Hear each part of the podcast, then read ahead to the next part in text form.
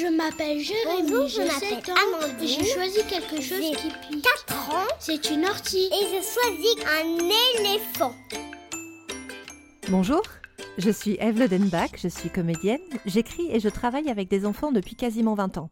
En moyenne, j'ai dû donner 6240 heures de cours de théâtre, d'impro, de création plastique, avec des enfants âgés de 2 ans et demi à 15 ans. Oui, pardon, à 15 ans, on n'est plus vraiment un enfant.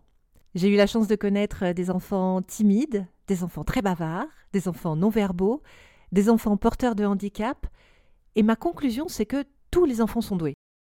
Et face à ce potentiel infini, il y a cette demande universelle qui, telle la vérité, sort plusieurs fois par jour de la bouche des enfants et qui est Raconte-moi une histoire.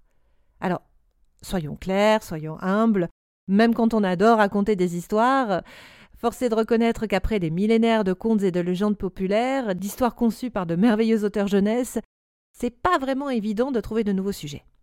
C'est pourquoi il est venu le temps que les enfants apportent leur contribution pour trouver de nouvelles façons de raconter des histoires. Contes en liberté, ce sont des histoires créées avec la participation des enfants. Chaque mercredi, je vous propose une histoire originale que j'ai créée d'après les propositions des enfants.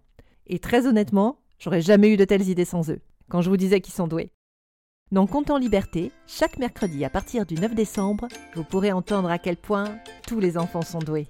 Un mercredi dans Compte en liberté.